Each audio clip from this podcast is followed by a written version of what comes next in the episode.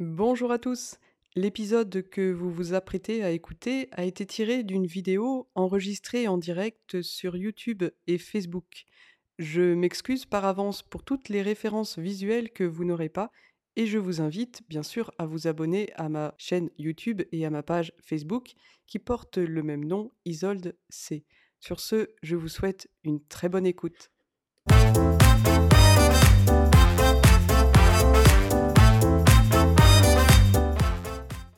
Bonjour à tous, ça me fait vraiment plaisir de vous retrouver. J'ai pas pu être là la semaine dernière, mais là je vous retrouve avec joie cette semaine. Bienvenue pour ce nouveau café. On va parler aujourd'hui de la pression de l'engagement de vie. Le jeune catholique, en plus de ses études, va devoir faire un choix de vie. J'en parlerai en détail tout à l'heure. Pour ceux qui ne me connaissent pas, je m'appelle Isolde. Sur mes vidéos, sur ma chaîne YouTube et sur Facebook, je partage des idées, des idées qui font du bien, des réflexions qui me viennent à l'esprit et que j'ai envie de vous partager. N'hésitez pas à m'offrir un café. si vous aimez ce que je fais et si vous voulez soutenir mon travail, vous pouvez toujours m'offrir un café.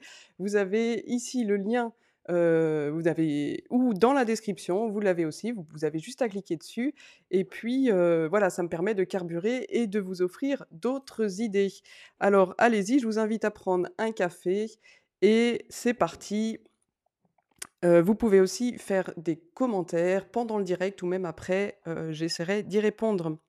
Aujourd'hui donc, je voulais vous partager une réflexion qui me travaille depuis un petit moment, c'est cette question de l'engagement de vie. Vous le savez sans doute si vous êtes catholique, si vous avez grandi dans cet univers catholique, vous avez eu au moment de vos études, on va dire entre 20 et 30-35 ans, un choix de vie à faire?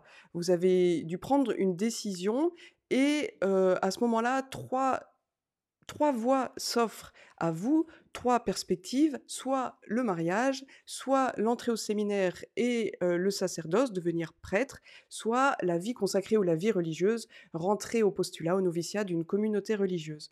Donc le mariage, la prêtrise, le sacerdoce ou la vie consacrée. Il y a donc, en plus du choix des études, une, un, autre choix qui s'impose à, vous, que vous allez devoir faire, c'est ce choix-là.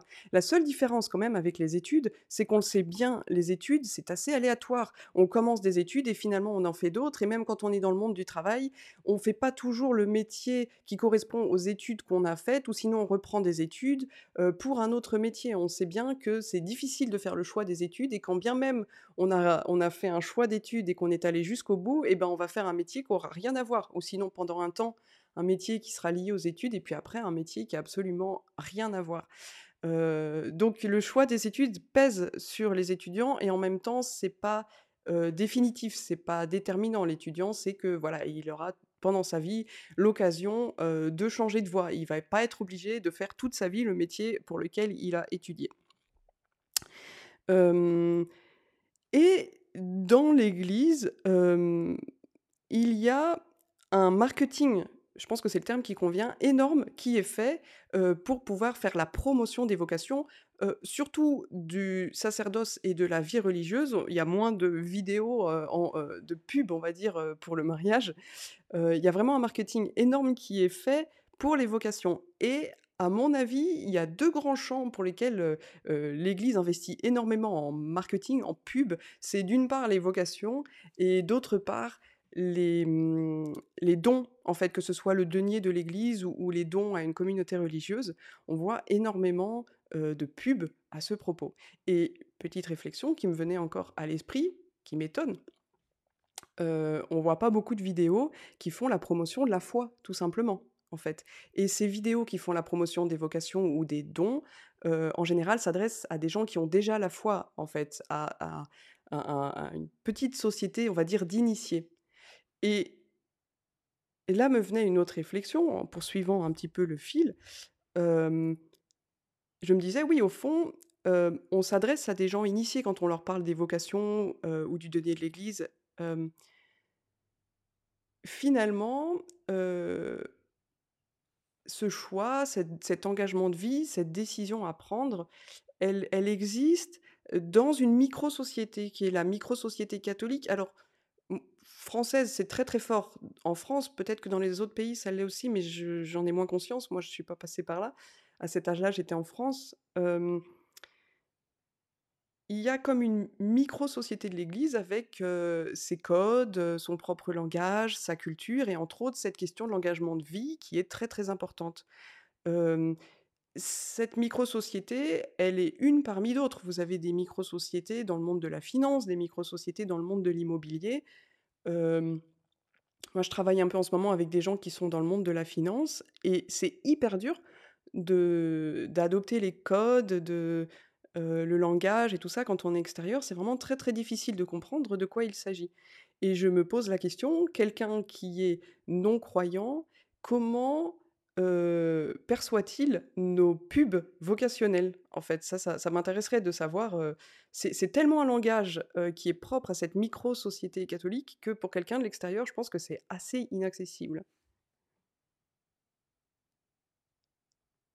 Je suis pas sociologue, mais voilà, ce que je dis, c'est des petites réflexions. Je parle très librement parce que vraiment, je prétends pas, faire une une leçon. C'est vraiment juste une réflexion, mais il y a vraiment une réalité sociologique avec cette question de la micro-société et ce qui, cette micro-société qui est en fait constituée d hem, de de d'initiés, de catholiques qui connaissent le langage propre. Et pour moi, l'état de ma réflexion, c'est plutôt une prise de conscience ou plutôt un étonnement. J'aime bien, regarder les choses avec étonnement, des choses qui nous paraissent absolument normales, surtout quand on baigne dans cet univers depuis tout petit, heu, prendre un peu de recul et se dire: «Oh là là, c'est vraiment un monde étonnant, en fait» et et ce monde dans lequel j'évolue, cette micro-société et ben, il y a des gens qui ont grandi dans une société tout à fait différente et qui sont eux-mêmes étonnés, en fait, de cette culture qui est propre à cette micro-société. Pour des jeunes qui sont pas, heu, catholiques, c'est sûr que, la question de l'engagement de vie, c'est vraiment, surprenant pour eux. Le jeune qui est, catholique va avoir à la fois une double pression sur ses épaules, celle des études, on l'a dit, même si c'est assez relatif, mais sur le moment, on se rend pas compte que c'est relatif, c'est quand même assez difficile comme période et la pression de l'engagement de vie et si à 30 ans, il s'est pas engagé, c'est qu'il y a un problème. Il est mis en marge un peu de cette micro-société et de celui qui est pas catholique, on va dire, il a la pression, de ses études et je pense, il y a une autre pression aussi, hein, évidemment, c'est la pression de la vie sexuelle quand même. Heu, s'il a pas de relation sexuelle ou de vie sexuelle à 20 ans, c'est qu'il a un problème et il est un peu mis en marge aussi de cette, société plus plus, globale et c'est des choses qui sont pas, formelles, mais qui sont très présentes, des réalités qui sont très présentes.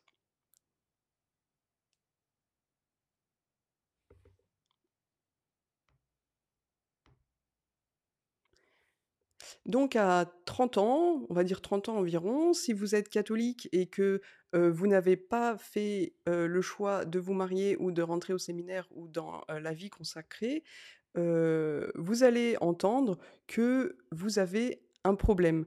Le problème ne peut venir que de vous. Vous allez devoir porter une certaine culpabilité qui était pas là avant, mais l'âge faisant, voilà, vous avez, cette étiquette et cette responsabilité à porter et on va vous regarder de travers et puis, vous allez entendre des paroles comme, «Oui, mais lui, il est égoïste, il veut profiter de la vie, il veut pas se donner, il est immature, il veut pas devenir adulte, heu, il veut pas de contraintes, il vit dans le temps présent, il veut pas s'engager», tout ça. Ça va être tout dans le terme, en fait, de la culpabilité. C'est impressionnant comme celui qui rentre pas dans dans une de ces cases est tout de suite, jugé coupable et accusé, en fait. J'entendais un prêtre dire que, la crise des vocations, c'est de la faute des jeunes parce qu'ils veulent pas répondre à l'appel de Dieu. Encore une fois, c'est de leur faute à eux. Je trouve ça extrêmement lourd, en fait, pour la personne qui vit ça. Moi, personnellement, j'ai pas vécu ça parce qu'à cette époque, vous le savez, avec les anciennes vidéos, je me suis engagée dans la vie religieuse, mais j'entendais ce discours et je dois dire moi-même que je partageais en partie ces discours et je regrette et je demande pardon, heu, d'avoir pensé ça. Je pense l'avoir jamais exprimé, mais de l'avoir pensé un peu de certaines personnes et vraiment aujourd'hui, je me dis: «Mais c'est pas possible d'avoir des paroles aussi dures, en fait». heu, envers ceux qui, heu, n'ont pas fait ce choix qui est indiqué. Manifestement, ça dérange et là, ça pose question aussi. Pourquoi ça dérange? Pourquoi quelqu'un qui, n'est pas déterminé dans une voie, pourquoi ça dérange, en quoi ça dérange ceux qui sont engagés? Si quelqu'un n'est pas engagé, en quoi ça dérange ceux qui sont engagés? Qu'est-ce que signifient, en fait, ces commentaires plutôt malveillants? Est-ce qu'ils sont, heu, enfin, il faut faire attention à ce que ça traduit aussi. Est-ce que ces gens-là sont envieux du fait que la personne ne se soit pas engagée? Au lieu de dire, heu: «Oh le pauvre», heu, on va plutôt entendre, heu: «Oh l'égoïste». Ça ça en dit long, en fait, sur leur joie de l'engagement et sur leur motivation de l'engagement et quand on leur demande, ils disent: «Non mais l'engagement, il faut se donner, c'est un devoir, c'est le devoir du don de soi». Donc on arrive à une vision de l'engagement qui a plus rien à voir avec l'amour ou peut-être au début ça avait à voir avec l'amour et puis petit à petit ça s'est transformé en devoir, en fait. C'est devenu simplement un devoir et on accuse ceux qui ont pas, qui qui n'obéissent pas en fait à ce à ce devoir, à ceux qui sont «libres» entre guillemets. Et dans la poursuite de ma réflexion, je me disais aussi: «Mais, heu, vu cette pression qui pèse sur les épaules des jeunes, hem, quand un prêtre dit à un jeune, un prêtre ou un consacré, peu importe, quelqu'un dit à un jeune: "Tu as la vocation, Dieu t'appelle à la vie, consacrée, à entrer au séminaire"», Le jeune, il veut faire la volonté de Dieu, il a ce désir au fond de lui, s'il est croyant, ça va de soi. Là, c'est quand même extrêmement dangereux parce que, quelque part, ça va être une solution de facilité pour lui d'entrer au couvent. Il va, échapper à la au poids, à la lourde responsabilité de faire un choix et de devoir l'assumer. En fin de compte, il y aura même pas de choix. La question, elle sera résolue avant même d'être posée, en fait. Le jeune va rentrer sans faire, de choix parce que, ouf, Il sait quelle est sa voie, elle est toute indiquée, on lui a dit que c'était la volonté de Dieu, donc c'est une affaire classée. C'est extrêmement dangereux et d'autant plus quand on sait que le jeune porte cette pression, du choix qu'il va devoir faire assez vite quand même. Quant au service après-vente, alors voilà, on a fait un marketing de dingue pour qu'il puisse s'engager. Qu'en est-il du service après-vente? Ce qui est dingue, c'est qu'on vend la vocation comme on vend un produit, mais une vocation, c'est quand même un engagement de vie. Il en va pas de la même chose, les conséquences sont pas les mêmes. C'est pas comme un produit qu'on a acheté et qui finalement nous convient pas ou on s'est fait avoir et puis voilà, c'est c'est affaire réglée. On le digère mal, mais bon, voilà, ça va, on a peut-être perdu de l'argent, mais bon, là, il s'agit quand même d'un engagement de vie, c'est pas la même chose. Les conséquences sont pas du tout les mêmes. Et on a tellement enjolivé la chose dans la publicité qu'on en a fait, qu'il faut prendre conscience aussi qu'il peut y avoir une grande désillusion, heu, par derrière, en fait. Évidemment, toutes les difficultés avaient été cachées. Quand on les découvre, heu, c'est une période extrêmement difficile. Le jeune qui s'engage sait que ça va pas être facile, mais n'empêche qu'on a quand même rajouté une couche en lui montrant le côté, heu, tout à fait, doré, de cet engagement. Il faut savoir aussi que l'engagement, quoi qu'on en dise, il est ni repris ni échangé et c'est impossible de passer à autre chose une fois qu'on est engagé. Bien sûr, il y a un temps de discernement, mais après il n'est pas question, heu, de d'échanger, enfin de on peut pas rendre, le produit. C'est un engagement, heu, à vie, heu, voilà, le jeune doit signer pour quelque chose qui va l'engager à vie, dont il et pas tout à fait maître. On sait très bien que cet engagement de vie dépend pas seulement de soi, il y a toute une partie irrationnelle et puis ça dépend aussi des autres, ça dépend de Dieu, ça dépend des circonstances, ça dépend du temps, enfin voilà, il y a pas mal de choses, de facteurs qui interviennent. Il va devoir faire un choix sans se connaître lui-même, il a énormément de choses à découvrir et à apprendre. C'est quand même pas simple, c'est pas quelque chose, heu, d'aussi facile, encore une fois, que l'achat d'un produit matériel, on va dire. Et puis aussi, il faut savoir que là, heu, il y a personne, heu, dans le service après-vente. Si ça se passe mal, alors, heu, comme je le disais dans d'autres vidéos, le problème, on va dire que ça vient, du jeune. C'est lui qui a, qui a échoué ou qui avait un problème et du coup qui a pas pu, aller jusqu'au bout de son engagement et qui est pas capable de vivre cet engagement, cette exigence. C'est un faible, en gros. Et mmh encore une fois, on retombe dans le dans le registre de de la culpabilité, quoi. C'est c'est c'est vraiment la sortie, heu, enfin, la réponse facile et autant l'engagement de vie est sous les projecteurs, autant quand ça se passe mal et la sortie, heu, ça va se passer plutôt par la petite porte de derrière, en fait. C'est impressionnant, heu, bah, il y a qu'à voir heu, à l'heure actuelle et quelque part, c'est bien aussi, je pense que c'est beau, mais il faut faut faut être conscient quand même des choses. À l'heure actuelle, toute la présentation des des des hommes qui vont être ordonnés prêtres, c'est très bien, c'est magnifique.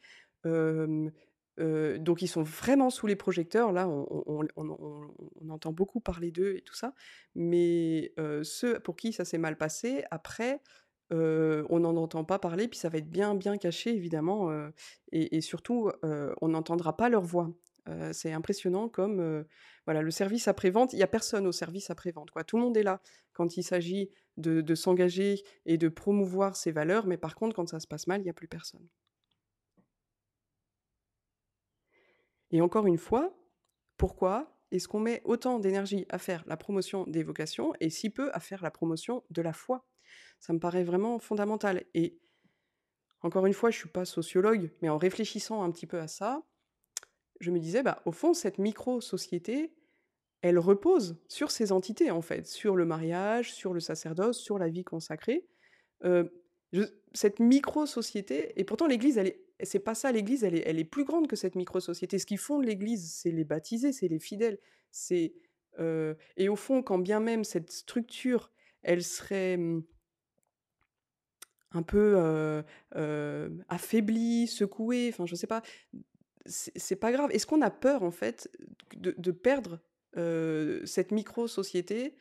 Qu'est-ce qui fait peur en fait derrière? Quelles sont les peurs que cache, cette espèce, de pression et d'urgence qu'on met, pour l'engagement de vie? C'est hyper important. Je pense que pour chacun, toutes les personnes engagées aussi, c'est une question en fait, comment elles comprennent leur engagement de vie et comment elles en parlent? Comment, elles elles font, elles font comprendre de quoi il s'agit fondamentalement. Puis, ce qui est surprenant aussi, c'est que quand on lit la Bible, on retrouve pas cette micro-société. C'est-à-dire, bien sûr, il y a des familles, bien sûr, il y a des gens qui marchent, engagés à la suite du Christ et tout ça, mais c'est pas aussi pas une réalité sociale aussi forte que celle qu'on connaît, aujourd'hui. Heu, la Bible est beaucoup plus souple, en fait, beaucoup plus complexe même que ça. Il y a des réalités de vie très, très différentes. En fait, je crois que, en fin de compte, ce qui importe, c'est vraiment de remettre les choses à leur place.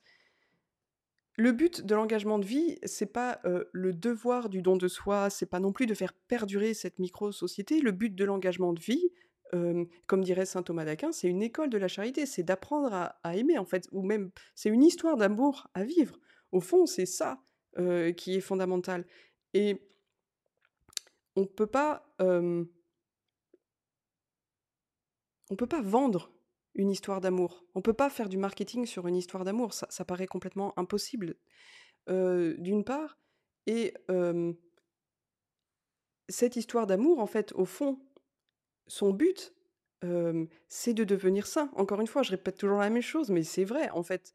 La sainteté, c'est la perfection de la charité, c'est savoir aimer en vérité et cet engagement de vie ces engagements de vie sont, des écoles pour apprendre à aimer en vérité.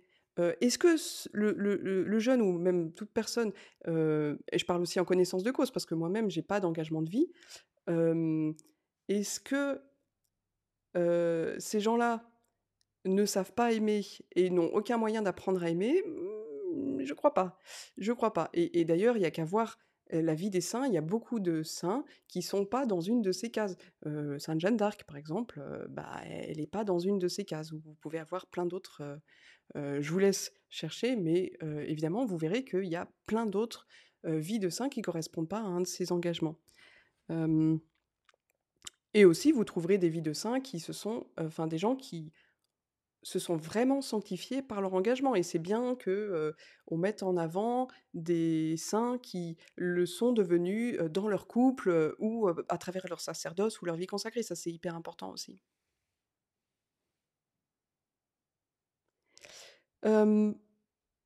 Voilà en gros ma ma réflexion. Voilà, c'est une réflexion assez large, un peu une réflexion, sociologique, mais je pense que, voilà, ça fait du bien de temps en temps de faire un zoom arrière et de regarder les choses en se laissant être étonné, se dire: «Ah ouais, il y a des choses qui paraissent complètement normales pour moi, mais vues de l'extérieur, heu, c'est différent et je pense que c'est très important d'avoir cette vision-là si on veut aussi parler à des gens qui ont pas les codes de cette micro-société et surtout leur apporter l'essentiel.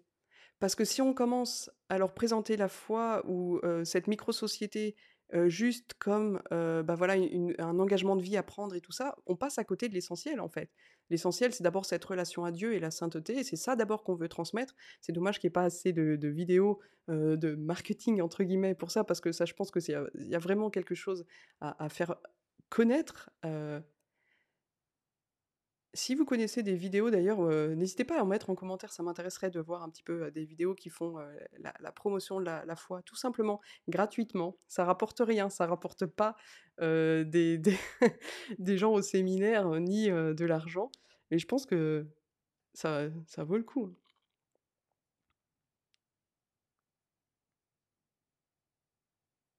Ouais. Est-ce qu'il y a autre chose que je voulais vous dire? Je regarde.